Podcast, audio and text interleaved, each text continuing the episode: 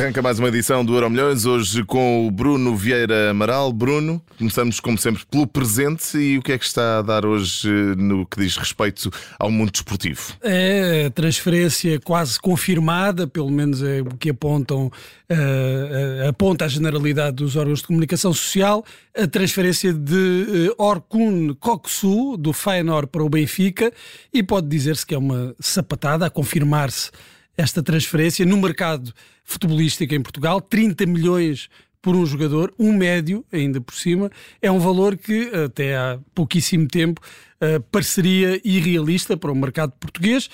É inédito mesmo, 30 milhões. inédito e inesperado até. Uh, claro, nunca houve nenhum jogador comprado por um clube português por esta, por esta soma, mas é até inesperado porque uh, conhecem-se as dificuldades dos clubes portugueses, a necessidade que têm todos os anos vender jogadores, e são todos os clubes, os grandes em particular, que precisam de vender e muitas vezes vendem os seus melhores jogadores, e dir-se-ia que um investimento desta ordem a acontecer um, só seria possível num avançado de créditos firmados. Eventualmente num Cavani, que se falou no, no, a época passada. Num Cavani aí mais para, para o, o, vencimento do que propriamente claro. para, para o pagamento ao, ao anterior clube. Uhum. Uh, mas o Benfica está aqui a apostar num substituto de Enzo Fernandes uh, e, tem a esperança uh, que corra tão bem como correu com o jogador argentino, pelo menos em termos de valores de vendas. Mas isso já será pensar mais à frente.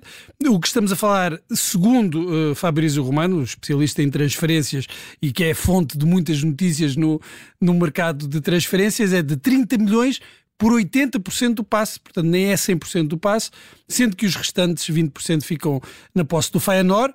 Um contrato até 2028, portanto, de cinco uh, temporadas e uma cláusula de rescisão de 120 milhões de euros. O número mágico de Enzo também, não é? é 120 milhões. Os 120 milhões, e mais do que isso também, uh, não sei se seria muito realista, mas uh, às vezes as cláusulas, as cláusulas não, não têm que ver com, com aquilo que se espera vender, mas é, é apenas pôr ali um obstáculo entre um clube comprador uh, e, e, a compra do jogador.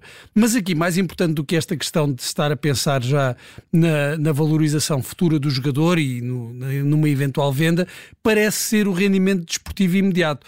Koksu tem 22 anos, tem 20 internacionalizações pela Turquia, isto depois de ter representado os Países Baixos nas camadas jovens, é titular e capitão do campeão neerlandês, o Feyenoord, é antigo companheiro de Frederik Auschwitz e é bem conhecido do treinador do Benfica, Roger Schmidt. E as coisas funcionaram tão bem uh, com o norueguês, da perspectiva do Benfica, que agora as expectativas estão, estão bastante elevadas. A questão uh, passa por saber se este tipo de investimento se vai tornar a norma, e aí o Benfica parece ser o único clube em Portugal com músculo para estes valores, não, não é previsível que Sporting ou Porto façam investimentos deste, deste montante nos próximos tempos. Até ou, por causa do fair play financeiro. Ou, pois, que está é uma espada pendente sobre os clubes portugueses e o Porto saiu há pouco tempo das regras do fair play financeiro. Uh, e uh, uh, a questão é saber então se, se, será justificado este tipo de valores e se é uma política para continuar ou se não seria aconselhável uma estratégia mais prudente porque se olharmos para as contratações mais caras da história do Benfica, o panorama de facto não é muito animador.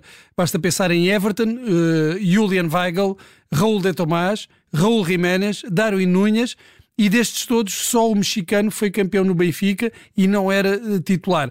É verdade que Dário Nunes uh, trouxe rendimento uh, financeiro, não, mas não foi campeão e isto, os jogadores são contratados para ter rendimento desportivo. Portanto, se olharmos para o histórico das contratações mais caras do Benfica, todas elas recentes, há 4, 5, 6 anos, não, não tem sido um histórico muito positivo em termos de rendimento desportivo.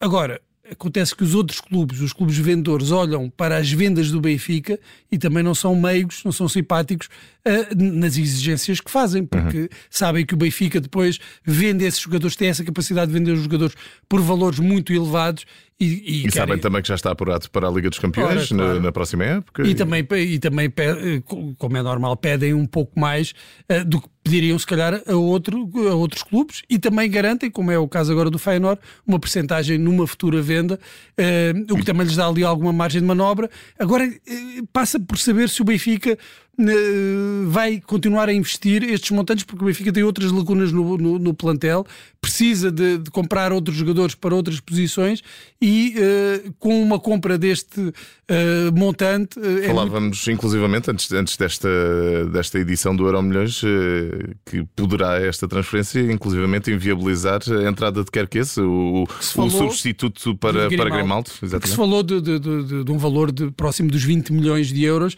e, bem, e sendo assim já seriam 50 milhões, estamos a falar de uma ordem de valores que para a nossa realidade é um pouco arriscada, apesar da qualidade dos jogadores e deste Coxu em particular, mas estamos a falar de, de algum risco quando, quando, há, quando há uma transferência destes valores. Muito rapidamente, até porque eh, será um jogador não muito conhecido do, dos adeptos portugueses, eh, parece que este Coxu pode mesmo eh, preencher o lugar e as lacunas deixadas pela saída denso. Pois, a partir assim, vendo aquilo que ele fez no campeonato neerlandês, nos Países Baixos, o papel que ele uh, tem no Feyenoord, as características do jogador, bastante forte também na recuperação, nos desarmes, mas também na construção uh, de jogo e aí as semelhanças uh, com, com Enzo Fernandes, mas a adaptação também é sempre uma incógnita.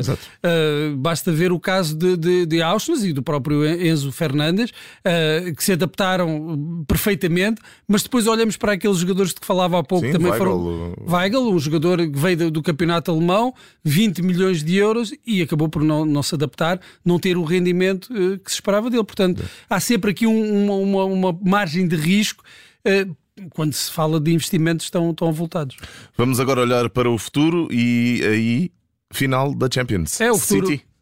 Inter. É um futuro já amanhã e esta é uma final que tem um protagonista e tem um ator secundário, porque a história que interessa é será que o City, que tem dominado claramente o futebol inglês nos últimos anos, consegue finalmente conquistar a Liga dos Campeões e, mais precisamente, conseguirá a Guardiola levar o clube a esse triunfo e, de caminho, conquistar a sua primeira Champions fora do Barcelona. O favoritismo está todo do lado do City, o que até pode jogar a favor uh, do Inter, mesmo que este Inter ou o clube tenha uma história na Champions que é incomparavelmente superior. O Inter tem três troféus conquistados em 64 e 65, este numa final contra o Benfica, e em 2010, com Mourinho uh, no banco, e uma equipa de velhos guerreiros como Materazzi, Diego Milito, Javier Zanetti, e nessa caminhada 2010 eliminou, curiosamente, o Barcelona de Guardiola, todos estão lembrados daquele célebre jogo da rega, uh, do sistema de rega ligado no, no Camp Nou, com o Mourinho a festejar.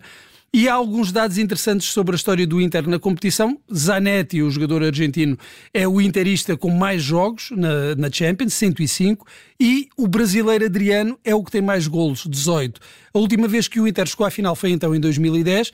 Já no City, o jogador com mais presenças é Fernandinho, com 75 jogos, e dos atuais jogadores é Gundogan, com 66. Mas na lista estão jogadores que estão no atual plantel, como Kevin De Bruyne, Ederson, e que amanhã deverão ser titulares. O jogador do City com mais golos na competição é Agüero, com 39, ou seja, eh, tem 39 e o brasileiro Adriano pelo Inter tem 18, o que diz muito também sobre o que tem sido os últimos anos, com participações relevantes do City, ao contrário do, do Inter, que na última década não teve resultados por aí além. O City pode, se ganhar, juntar-se ao Manchester, tornando-se o segundo clube da cidade a conquistar a Liga dos Campeões. Já o Inter procura também aproximar-se do rival de Milão, o AC Milan, que tem sete uh, taças dos campeões, ou Ligas dos Campeões. O City também pode tornar-se, caso vença, o sexto clube inglês a triunfar na prova. A Inglaterra é o, é o país recordista, tem cinco clubes eh, que já ganharam a competição, para além do United, o Liverpool, o Chelsea, o Aston Villa e o Nottingham Forest. Para nós, portugueses, que vamos assistir a este jogo uh, de uma perspectiva quase neutral, Uh, há a curiosidade de termos lá dois jogadores portugueses no City. Provavelmente alguns estarão a torcer pela equipa inglesa por, uh, por esse facto. Estão lá Bernardo e Rubem Dias. João Cancelo jogou uh, na fase de grupos pelo, pelo City, mas entretanto foi para o Bayern de Munique. Será mais um, um, uma razão para acompanharmos de perto esta final. Um, um atrativo também muito grande, esse de que falaste de saber se há mais uma equipa a juntar-se aos campeões da Champions ou se a edição deste ano vai ser ganha por um outsider. Uh, aposto que, que no início desta competição uh, muito poucas pessoas dariam o Inter como finalista. Não, quase nenhuma, mas não sei quem apostou no Inter, agora deve receber uma, uma pipa de massa por ter chegado à final e, e provavelmente também receberá, uh, caso oposto, numa vitória no Inter. E os Eu... adeptos benfiquistas com uma lágrima ao canto do olho a pensar e, que e podiam ser as águias. E os portistas também, que também, foram é ficar, ambas as equipas é portuguesas é ficaram pelo caminho. Mas o Inter foi de, de, de, de menos a mais.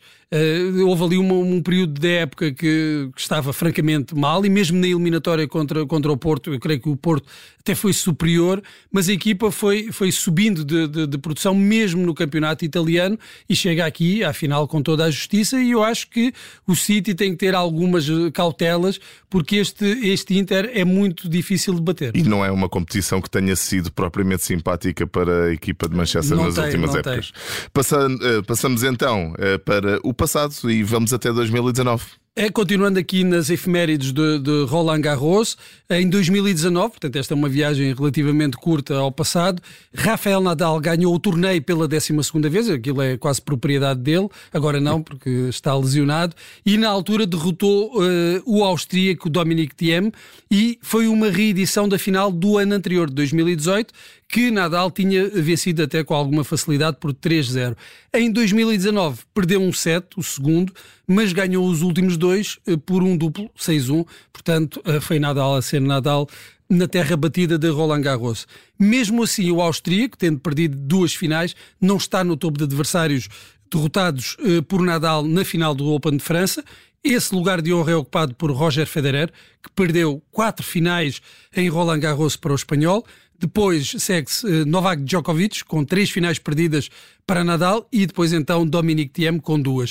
De sublinhar que Nadal nunca perdeu uma final na terra batida de Roland Garros. Depois deste 12 título em 2019, ainda venceu mais duas vezes e estabeleceu assim um recorde que será muito difícil de bater, que é ter 14 títulos do mesmo torneio do, do Grande Slam. Ninguém se aproxima destes, destes resultados.